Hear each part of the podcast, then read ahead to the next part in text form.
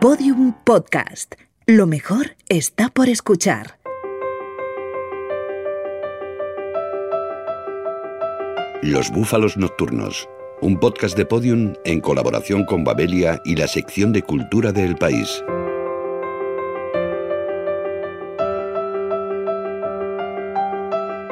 Soy Gonzalo Torné, soy más o menos novelista y en mis ratos de ocio y libre soy editor y el último es algunos libros, las charlas de M. Foster en la BBC que ha publicado Alfa Decay.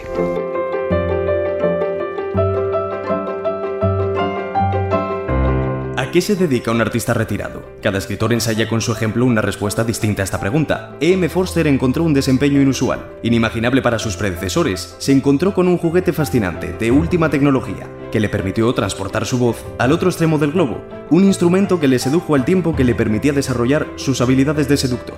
Por no prolongar el misterio, Foster descubrió la radio y se pasó 30 años visitando asiduamente la cabina de la BBC y a su inexcusable socio, el micrófono. Prólogo de algunos libros. Las charlas de E.M. Forster en la BBC. Gonzalo Torné. Editorial Alfa Decay.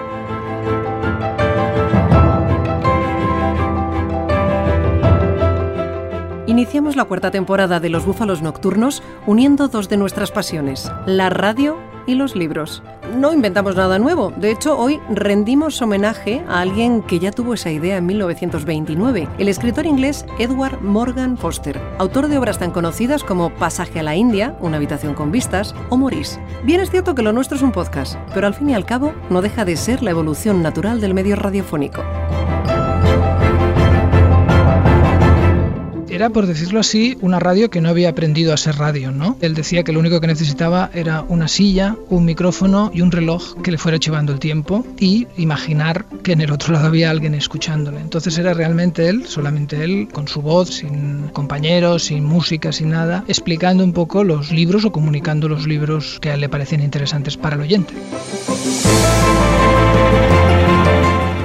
Foster es solo uno de los muchos e ilustres nombres propios que se pasearán por este búfalo nocturno. Lo harán también Salvador Dalí y Gala, a quienes el Museo Nacional d'Art de Cataluña dedica una interesantísima exposición, o Iván Ferreiro, que se someterá a nuestra peculiar terapia libresca. También Concepción Arenal, esa mujer de la que todos hemos oído hablar y pocos saben quién fue. Y por último, el periodista Fernando Navarro nos ofrecerá un avance de las novedades musicales del otoño, que incluyen joyas de Rosalía, Cat Power o Ray Davis.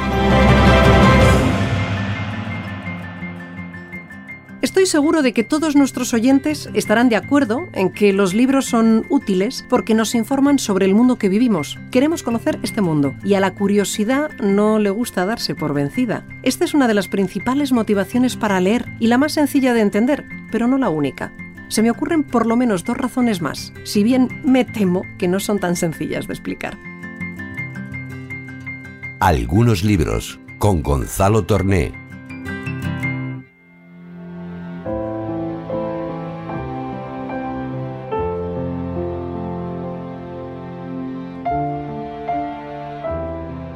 A lo largo de tres décadas, desde 1929 a 1958, M. Foster acudió puntual a su cita semanal ante los micrófonos de la BBC para hablar de su gran pasión, los libros. El escritor y editor Gonzalo Torné ha seleccionado un puñado de estas charlas en el volumen Algunos libros. Es un gran ejemplo de divulgación literaria en un medio de comunicación como la radio. Es una manera de ver que se puede hablar de libros de manera muy original y al mismo tiempo muy servicial y muy instructiva desde la radio. Yo creo que eso tenía mucho interés. Finalmente la radio ocupa en la vida de todos nosotros una posición importante. Es un instrumento divulgativo y un instrumento de divulgación cultural importante y es introducir una herramienta, primero para divertirnos con la lectura, pero también una herramienta de reflexión sobre cómo podemos dar o comentar obras literarias en la radio.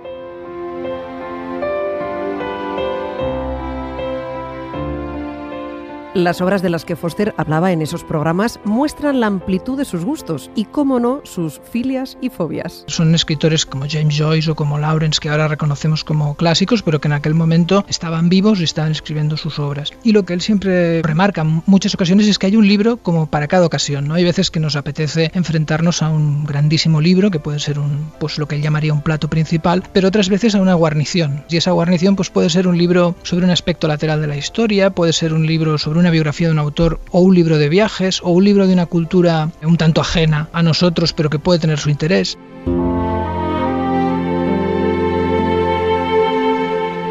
And now I've come back Cambridge in my old age and I'm very glad to come back.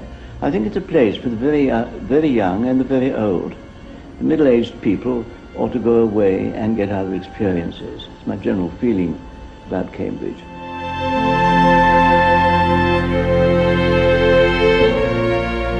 Lo primero que nos viene a la mente al saber que un erudito como Foster tenía un programa de literatura en la radio es imaginar sesudas charlas cargadas de un tono grave y trascendente, nada más lejos de la realidad. Lo bonito de Foster es que te cuenta estos libros dando por hecho de que tú eres como lector o como lectora tan inteligente eh, como él y que vas a hacer con ese libro el mismo servicio que él. Esa especie de no poner cortapisas a nadie para que entre en el mundo de la lectura, no, hacer ver que es una cosa de iniciados, esa cortesía que tiene y al mismo tiempo no rebaja nunca el nivel, por otra parte, es yo creo lo más agradable y lo más sorprendente y fascinante de este libro, que realmente es fascinante. De entre los cientos de programas que Foster puso en antena durante esas tres décadas, Gonzalo Torné ha seleccionado una pequeña muestra. Él mismo nos explica los criterios que ha seguido para recopilarlas. El criterio ha sido doble. Por un lado, autores que son accesibles para el lector y comprador de libros español. Y por otro lado, temas o debates, digamos, de índole más general que también podrían ser interesantes. ¿no? Lo que sorprende ya, o lo más difícil, es que yo pensaba que habría muchas cosas que habrían perdido la vigencia. Y precisamente porque no usa jerga y precisamente porque no habla para iniciados, la verdad es que, bueno, hemos escogido estas, pero podríamos haber hecho otro volumen, ¿no? Aunque la literatura es el común denominador de todos los textos que encontramos en algunos libros, Foster también toca otros asuntos, como el teatro, el cine o la política. Tiene que hablar de política porque le pasa por encima la Segunda Guerra Mundial, ¿no? Cuando está pasando todo esto, cuando se está de alguna manera desmoronando la civilización, hay una pregunta muy bonita en el libro que es ¿qué sentido tiene que él se ponga en su silla, en su, con su reloj y su micrófono a hablar del último poema de T.S. Eliot. ¿no? La respuesta a esta pregunta, que está en juego en todo el libro, es uno de los atractivos del libro, lo voy a dejar en suspense, y una de las respuestas más bonitas realmente que se le pueden dar a esa pregunta. ¿no? Generalmente, E.M. Foster dedica estos monólogos a recomendar libros o autores, pero en ocasiones lanza dardos envenenados como los dirigidos a Rudyard Kipling, por el que no sentía ninguna simpatía. Foster dice que Kipling es un autor muy polarizado, que hay quien lo considera un escritor extraordinario y hay un otro montón de lectores que consideran que en Kipling se juntan una suma de mediocridad y, y literaria y ánimo colonial imperialista. ¿no? Yo creo que Kipling es un escritor que impone su manera de mirar que a veces es bastante restringida y, y Foster es más bien un hombre súper curioso con muy pocos prejuicios y muy pocas ideas preconcebidas y que es un hombre que está discutiendo con sus propias ideas y son textos matizadísimos.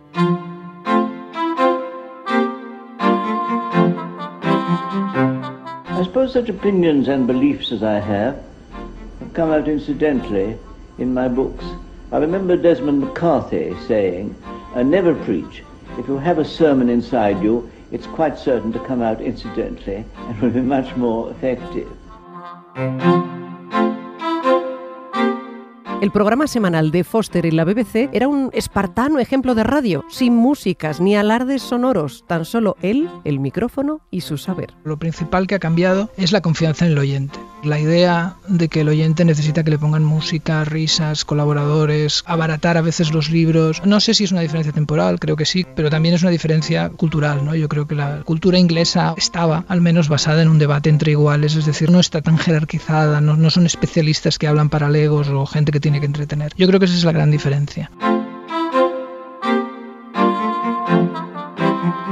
Algunos libros es un delicioso recorrido por autores y obras, un muestrario del buen gusto del que el escritor hizo gala en sus novelas y un ejemplo de divulgación cultural, ameno, sencillo y responsable. La responsabilidad que se atribuye Foster es que la conversación sobre las cosas que nos importan, que son los libros, no se pare, ¿no? Y yo creo que esa responsabilidad que se atribuye es esa, que hay cosas que merecen la pena ser leídas y que merece la pena explicarlas y hablar sobre ellas. Creo que esa es la responsabilidad de orden, vamos a llamarlo artístico espiritual de Foster.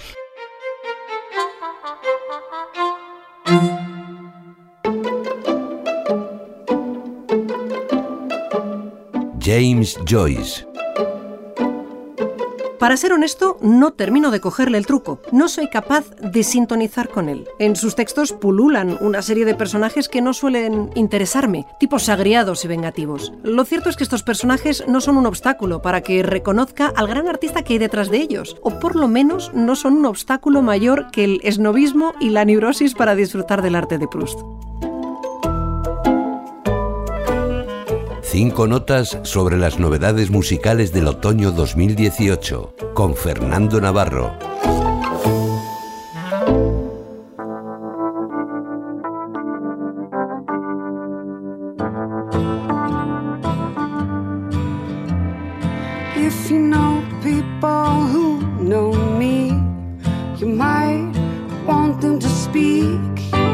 Cat Power es el nombre artístico de Chan Marshall y es uno de los grandes regresos de este otoño musical. Regresa con el álbum The Wonder, décimo disco que anunció el pasado julio y suponía su regreso discográfico seis años después del último álbum.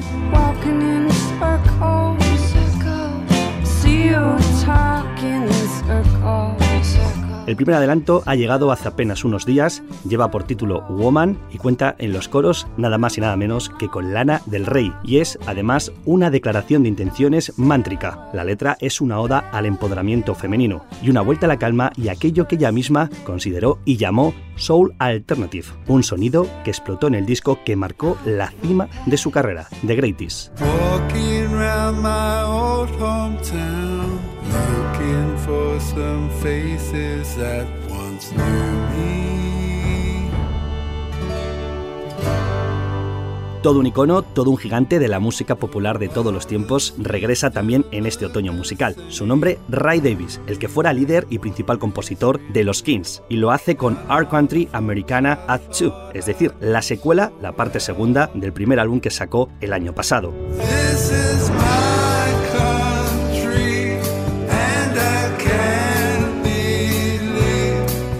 Se trata de un trabajo autobiográfico que recoge la enorme importancia que ha tenido Estados Unidos en la vida de Davis, británico, desde los primeros días de las giras por Estados Unidos con The Kings y su posterior inclusión en la lista negra creada por la American Musicians Union, hasta los años de conciertos en estadios y su establecimiento finalmente en Nueva York y Nueva Orleans, Musa y Tormento de Davis.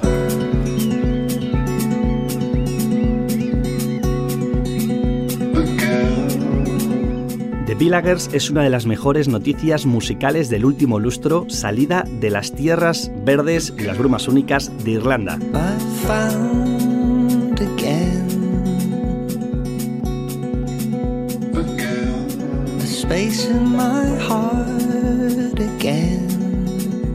Detrás de esa banda está Conor O'Brien, todo un talento que ha demostrado que en la música popular de nuestros tiempos tiene una sensibilidad divina. Ha anunciado un nuevo disco, The Art of Pretending to Swing, que está previsto a finales de septiembre. Su folk rock de corte contemporáneo, con arreglos que lo arriman a un pop exquisito, desprende un aura tan misteriosa como atrayente. No es nada convencional, tiene composiciones que se deslizan con esa delicadeza propia de unos Frames, Damien Rice o Laura Marlin. Crujía. Antes de caerse al suelo, ya sabía que se rompía. Uh, está parpadeando la luz del descansillo. Una voz de la escalera, alguien cruzando el pasillo. Imposible vivir en España y no conocer el nombre de Rosalía. La cantadora se ha convertido en el último gran fenómeno musical de nuestro país. Sus canciones Malamente y Pienso en tu mirada son adelantos de su nuevo disco que todavía no tiene fecha de publicación ni título, pero ya esas canciones han tenido millones de reproducciones en internet, tanto en Spotify como en YouTube. Se ha puesto la noche rara, luna y estrella. Me lo dijo esa gitana, que mejor no salía a verla. El revuelo también llegó por la capacidad de Rosalía para trascender géneros y romper corsés artísticos al mezclar el flamenco con ritmos bailables del trap y rhythm blues. Su trabajo se antoja como una exploración sin miedo por estirar los límites del flamenco con sonidos actuales, mutando de su papel de cantadora, que mostró tan notablemente en su debut Los Ángeles, a una artista más transversal y por supuesto mediática.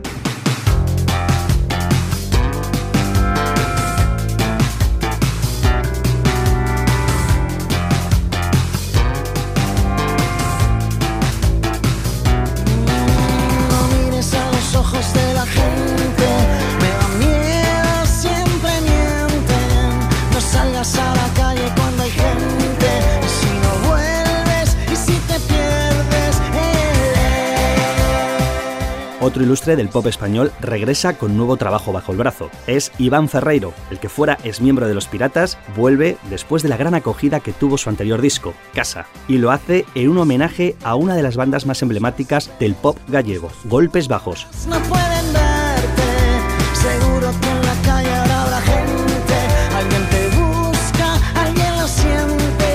Título del disco es Cena Recalentada, como una de las canciones de Golpes Bajos, y cuenta con la colaboración del resto de miembros del grupo como Teo Cardalda y Luis García. También está Pablo Novoa, guitarrista y productor, y que le acompañará en la gira de presentación del disco. El que falta, desgraciadamente, es Germán Compini, fallecido en 2013.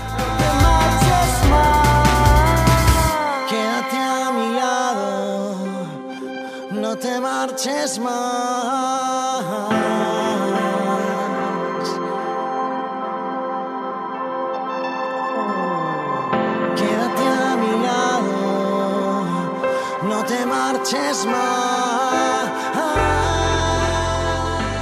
Jane Austen.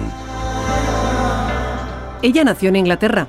Yo soy inglés, así que mi devoción por ella quizás sea un asunto, digamos, familiar. Quizás me gusta el verde de sus pastos porque estoy acostumbrado a verlos, y cuando la sitúo en la vasta curva que dibuja el mundo y pienso que ahora la leen en los trópicos, bueno, siento algo de orgullo, pero también una pizca de preocupación. ¿Cómo la leerán tan lejos de casa? ¿Cómo sonará? De todos modos, me gustaría que no abordasen sus libros como si los hubiera escrito una solterona que vive en un sitio remoto. Austin es mucho más que eso. Austin es una gran artista. ¿Quién fue Concepción Arenal? Con Ana Caballé, autora de Concepción Arenal, La Caminante y su sombra.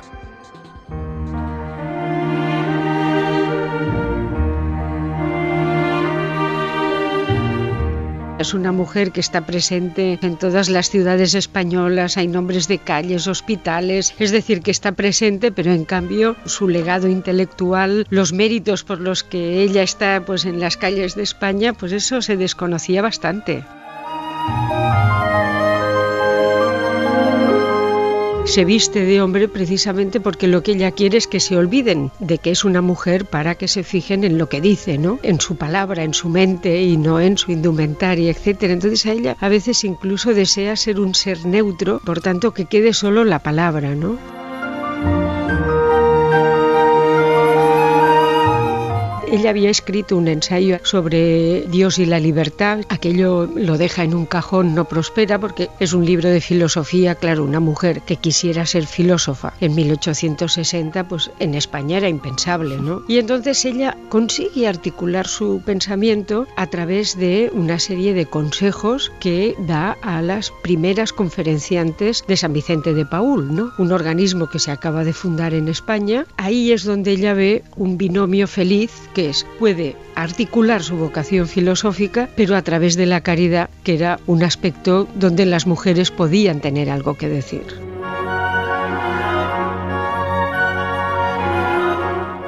Hace muy buena amistad con Juana de Vega, viuda de Espocimina, y las dos son dos católicas liberales que quieren cambiar las cosas sin abdicar de la Iglesia. Y la condesa de Espocimina ve inmediatamente la posibilidad de que Arenal vaya a La Coruña y se haga cargo de la nueva cárcel de mujeres visitadora de prisiones o inspectora que ponga un poco de orden y entonces pues es el primer contacto que tiene Arenal con una cárcel, ¿no? En La Coruña.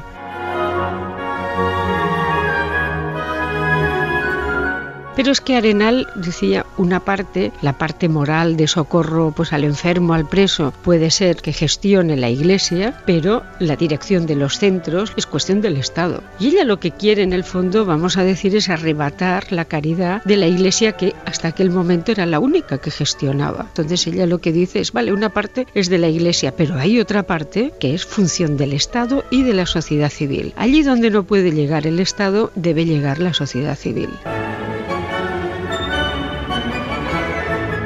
Tenía relaciones con muy pocas mujeres en su tiempo, porque las mujeres de su tiempo, digamos, de su posición económica, etcétera, estaban, digamos, muy lejos de su actitud, ¿no? Que ella lo que quiere, pues, es que las mujeres salgan de su casa, que intervengan en la construcción de una sociedad civil, que se interesen por la política, que salgan de la esfera de domesticidad, que ella la ve siempre en un sentido ambivalente. Por una parte, pues es una esfera muy confortable, pero al mismo tiempo es una esfera asfixiante que le impide a la mujer salir al mundo, ¿no?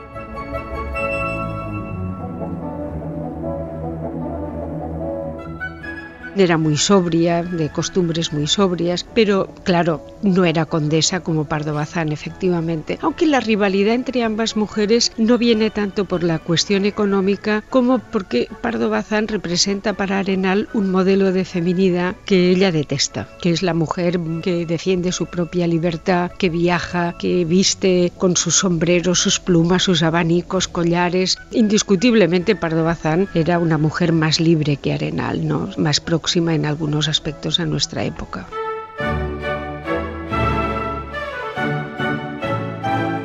No se la lee y ella en su tiempo se veía muy mal utilizada. Entonces yo creo que ella ha quedado muy orillada por la dificultad de sus libros, pero luego cuando lees te das cuenta de que ella, pues no sé, por ejemplo en los ensayos penitenciarios, ¿no? Pues empieza diciendo, ¿qué es el hombre? ¿Qué podemos esperar del ser humano? Bueno, esta es una pregunta filosófica, ¿no? Es decir, que ella siempre parte de la filosofía y eso es lo que yo creo que nosotros no, no reparamos en ello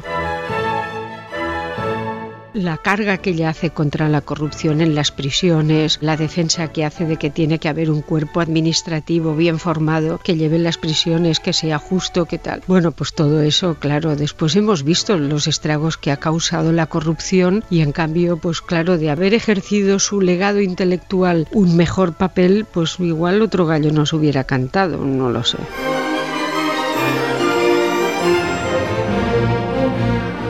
No se concebía que la mujer pudiera aportar intelectualmente masa crítica a cualquier conocimiento, ¿no? Entonces, claro, de ser hombre, pues sus ensayos penitenciarios hubieran llegado mucho más lejos, indiscutiblemente.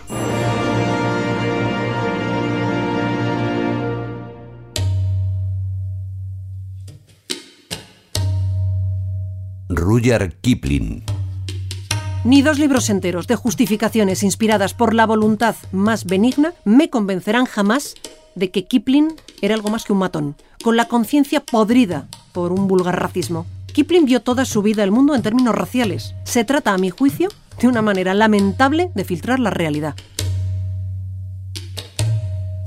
Exposición Gala Salvador Dalí en el Museo Nacional de Arte de Cataluña, con Estrella de Diego.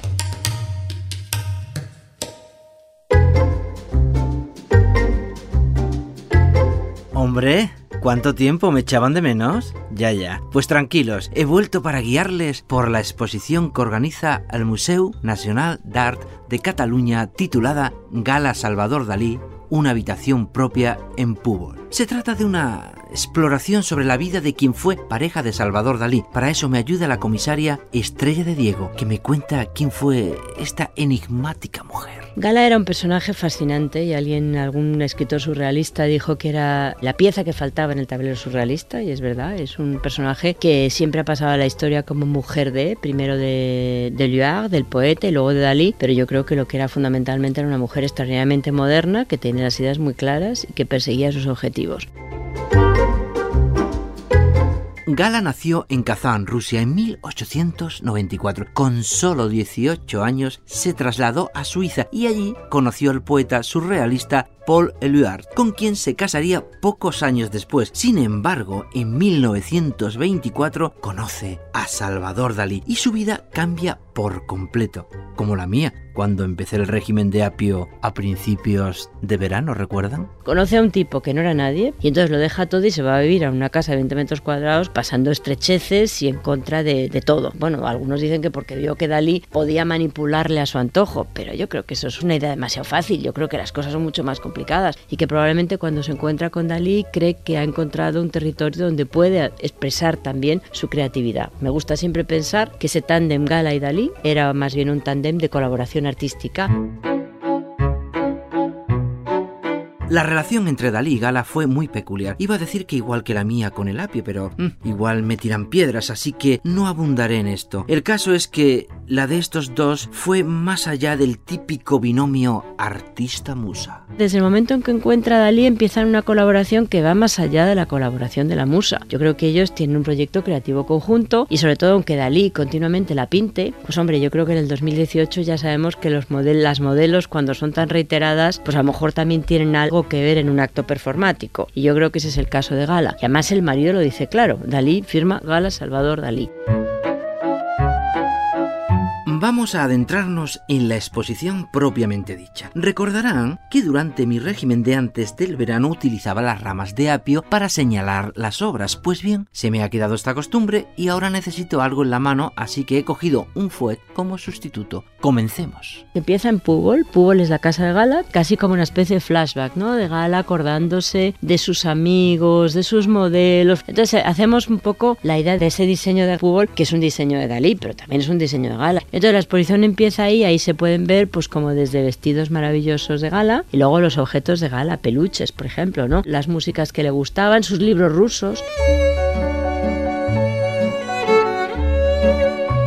Pero la expo también muestra otros aspectos de la personalidad de Gala y cómo fue representada por los artistas y amigos que pasaron por su vida. La exposición, digamos, que se va reorganizando, pues la Gala Luag, la Gala Dalí, los amigos de Gala y luego la última parte es todos los retratos que Dalí hace de Gala. Todas las distintas galas, que para mí son los distintos disfraces que Gala iba teniendo en ese proyecto conjunto creativo para en un momento determinado representarse a través de Dalí.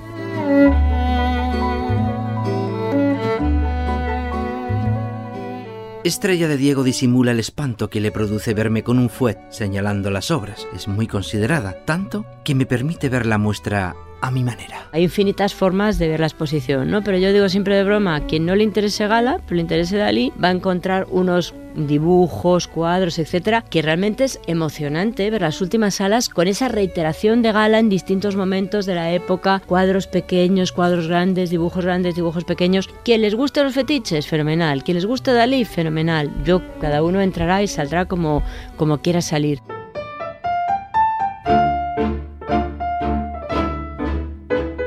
Esta exposición es una forma de poner en valor la figura de Gala, pero también la de muchos otros personajes que han estado a la sombra de los grandes artistas. Pero lo que a mí me gustaría es que al menos nos preguntáramos cuántos personajes que han sido importantes han sido probablemente olvidados, normalmente mujeres o gente de la comunidad LGTBI, etc. Y sin embargo ha tenido un papel mucho más relevante que la de construir a Dalí, o la de cuidar de Dalí, o la de ser musa de Dalí, y como esas, pues muchos casos, ¿no? Y yo creo que Gala se sostiene sola.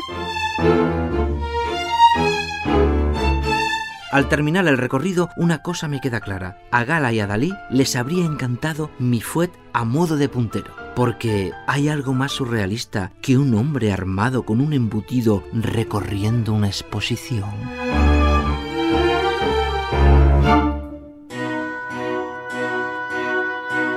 William Shakespeare Les confesaré algo. Enrique V no era una de mis obras favoritas. Siempre he detestado la mezcla de puritanismo y fanfarronería que desprende. Detestaba a su héroe. Ataca a Francia para defender el honor familiar y luego les dice a los franceses que todo el daño que han sufrido es solo culpa suya. Pero cuando vi la película el otro día me dejaron de preocupar todos estos escrúpulos. Vi que se me proponía una interpretación muy distinta, así que me entregué a ella.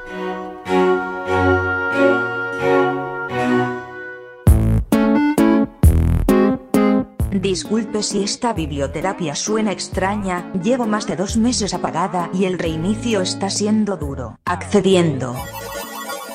Paciente. Iván Ferreiro, cantante y compositor. Accediendo al cuestionario.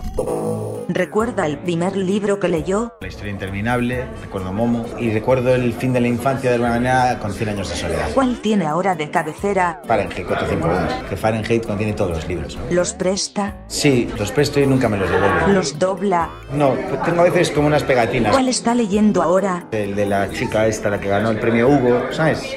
Es una trilogía electrónico o de papel. Tengo el libro electrónico y a veces me cojo el libro papel si existe en electrónico me lo leo en electrónico porque cuando estoy de viaje... Me gusta lo que oigo, lo subraya. Yo sí subrayo en los electrónicos y me sirve además, me lo envío por email y robo ideas para las canciones. ¿Cuál es el sitio más raro donde ha leído? En la calle, ¿sabes? O en el metro, o cosas así. ¿Qué usa para marcar páginas? Es como una varilla de madera con una especie de, de animalillo que compré en, en México. Fin del cuestionario. Ya que le gustan los libros electrónicos, ¿ha pensado en tener un asistente electrónico personal? Yo podría ser su gala y usted, mi Dalí. Anímese. Hemos llegado al final del principio. Del principio de esta cuarta temporada de Los Búfalos Nocturnos. Nos quedan muchas entregas por delante para descubrir nuevos horizontes de disfrute. Estaremos atentos para hacérselos llegar. Ustedes solo tienen que descargarnos y escuchar.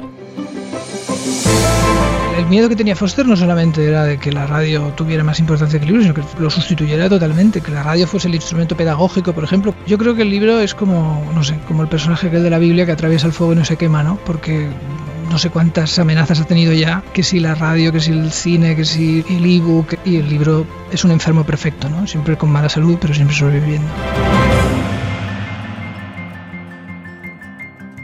Creo que es un error dar por hecho que los libros están aquí para quedarse. La raza humana no dispuso de libros durante miles de años y es perfectamente plausible imaginar que pueda prescindir de ellos en el futuro. Se cumple un siglo, aproximadamente, del periodo en el que la imprenta logró derrocar la hegemonía de la Iglesia y no podemos descartar que el micrófono termine por derrocar a esos paquetes de material impreso que llamamos libros y a los que a veces tratamos como objetos sagrados. Todos los episodios y contenidos adicionales en losbúfalosnocturnos.com. Síguenos en Twitter, arroba búfalo nocturno.